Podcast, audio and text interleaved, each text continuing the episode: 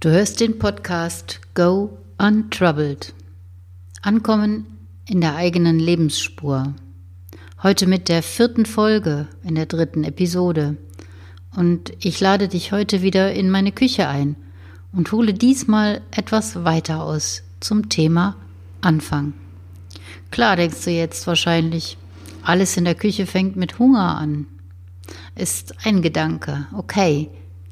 Aber ich habe da noch ein paar andere parat. Und jetzt mache ich uns erstmal einen Wein auf. Bis gleich.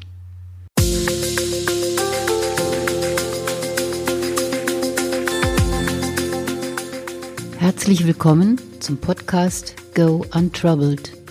Unbeschwerte Geschichten und Impulse, die dich auf dem Weg in eine eigene Lebensspur unterstützen und inspirieren. Du erfährst hier, wie deine persönliche Geschichte das Potenzial entwickeln kann, dich passgenau in deine Lebensspur zu führen. Und jetzt viel Spaß mit dieser Episode.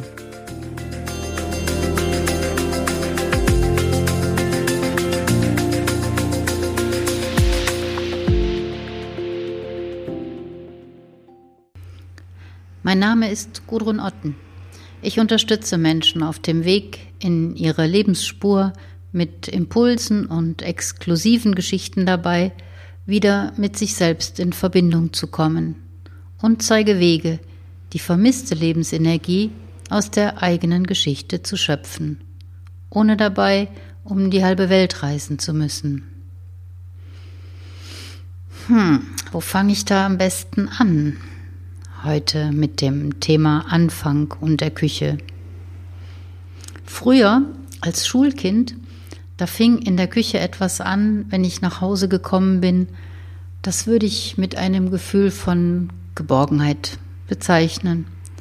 Und das begann schon mit dem Duft, der mir entgegengekommen ist, wenn ich die Haustür aufgemacht habe. Es gab dann Düfte, die haben sich mit Vorfreude angereichert. Das waren meistens die Essen mit Fleisch.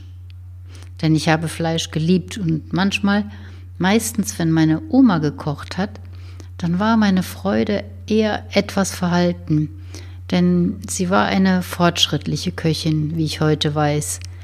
Und es gab meistens etwas mit Gemüse und Reformhausbouillon. Die mag ich heute noch nicht. Naja, und an diesen Tagen, das war immer Dienstag und Donnerstag, da habe ich dann manchmal einen mini kleinen und schnellen Abstecher in die Pommesbude gemacht nach der Schule und erstmal astreine Fritten auf dem Heimweg in mich gestopft. Dann war die Sache mit dem Gemüse nicht mehr ganz so schlimm. Merkst du was? Rund um das Thema Küche fangen gute Geschichten an. Trotzdem habe ich bei diesem Thema etwas länger überlegt und es sind mir verschiedene Möglichkeiten eingefallen, die beiden Worte Küche und Anfang miteinander zu verknüpfen. Aber dann ist mir ein Satz in den Kopf gekommen und ich hatte den roten Faden. Ich zäume gerne Pferde von hinten auf, beginne Bücher hinten erstmal zu blättern, Zeitschriften genauso. Bei vielen Planungen beginne ich mit dem Ende, um den Anfang gut zu schaffen. Ja, am Anfang schon das Ende im Kopf haben. Das ist auch einer der sieben Wege zu mehr Effektivität von Stephen Covey. Was bedeutet das jetzt aber zunächst für die Küche? Hier gilt dasselbe Prinzip. Wir beginnen mit der Arbeit in der Küche mit einem Rezept, einem Plan. Was wollen wir essen? Das fertige Gericht haben wir bereits vor Augen, das Ergebnis unserer Arbeit und schauen dann, was wir dafür brauchen. Ist alles da, beginnen wir gleich mit der Arbeit. Fehlen Zutaten, dann müssen wir entweder improvisieren oder einkaufen. Zeit spielt bei diesem Anfang auch eine Rolle, denn wir wissen bereits, wann wir das Essen fertig haben wollen und planen die einzelnen Schritte, sodass wir plus minus ein paar Minuten mit dem Kochen fertig sind. Es ist wie eine Choreografie, es ist Rhythmus, ja, den gibt es auch in der Küche. Dinge beginnen zu köcheln, beginnen aufzugehen, beginnen eine Kruste zu bekommen, beginnen aufzutauen, beginnen zu duften. Das ist schon eine ganze Menge Anfang, für den Anfang. Dem wird in einigen Fällen schnell ein Ende gesetzt, denn wir wollen nicht, dass die Milch überkocht, der Braten anbrennt, der Wein verkocht. Und so bewegen wir uns in der Küche zwischen Schneidebrett, Herd, Spüle, unterschiedlichen Temperaturen, Tisch, Kühlschrank, hin und her. So lange, bis alles zusammengefügt ist und auf den Tellern landet. Ich habe früher gerne in der Küche gestanden, oft genug im Weg. Und während meine Mutter die letzten Handgriffe machte und alles in Schüsseln und auf die Teller verteilte, habe ich erzählt und gefragt und auf Antworten gewartet. Meine Mutter war perfekt in Augensprache. Und die zeigten in stressigen Zeiten, also fast immer, nur die Richtung, in die ich Dinge bringen sollte. Also den Topf, den sie gerade in der Hand hielt, verfolgte sie quasi mit den Augen bis zum Tisch, während sie ihn mir überreichte. Übersetzt hieß das für mich, bitte bring den Topf schon mal auf den Tisch. Nicht, dass du jetzt etwas Falsches denkst von meiner Mutter. Sie hat auch gesprochen und auch geantwortet. Aber oft genug war sie so konzentriert beim Kochen, dass einfach für das Sprechen keine Kapazität mehr frei war. Hat sich zum Glück später verändert und wir hatten wirklich schöne Küchengespräche. Apropos Küchengespräche.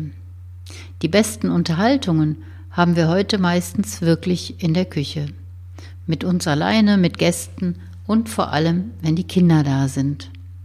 Dann machen wir einen Wein auf oder ein Bier und während geschnibbelt, gerührt und probiert wird, tauschen wir Geschichten aus. Erlebte, unerlebte, erdachte, fantasierte, gelogene und wahre. Das schafft jede Menge Vertrauen, Geborgenheit und innere Sicherheit. Und ich denke, am Ende solcher Events Fortsetzung folgt und die Vorfreude darauf beginnt. So wie auch hier im Podcast. Denn unser Anfang hat jetzt auch ein Ende gefunden. Und das war sie, die vierte Folge der dritten Episode. Und so viel für den Anfang und das Ende dieser Folge. Was kannst du umsetzen? Nun, für den Anfang mach es dir schön in der Küche dekoriere mit Kräutern und Gemüse, schaffe Raum für Gespräche in der Küche und lad Menschen ein, deren Geschichten dich wirklich interessieren. Du kannst ja auch mal jemanden einladen, den du gar nicht kennst. Mach einfach den Anfang. Nächste Woche freue ich mich sehr auf die neue Impulsgeschichte, in der es um das Thema Klarheit geht und darum, was mit gefrorenen Gedanken geschieht. Du darfst sehr gespannt sein. Wenn du neugierig geworden bist auf diese Transformationsarbeit, dann lade ich dich zu einem Impulsgespräch ein. Es ist kostenfrei und du bekommst eine erste Orientierung, ob eine eigene Geschichte für dich die richtige Unterstützung sein kann. Du findest den Link für die Buchung in den Show Notes und ich freue mich auf unser Gespräch. Wenn du regelmäßig eine kurze Impulsgeschichte von mir in deinem Postfach finden möchtest, trage dich gerne in meinen Impulsletter ein. Er erscheint an jedem ersten im Monat und auch diesen Link findest du in den Show Notes. Das war die vierte Folge der dritten Episode von Go Untroubled. Und ich hoffe, sie hat dich inspiriert. Vielen Dank für die Zeit, die du mit mir hier verbracht hast. Nächste Woche freue ich mich auf dich hier und auf Rachel, den Helden meiner nächsten Impulsgeschichte. Bis dahin wünsche ich dir schöne türkisblaue Momente und eine gute Woche. Deine Gudrun Otten.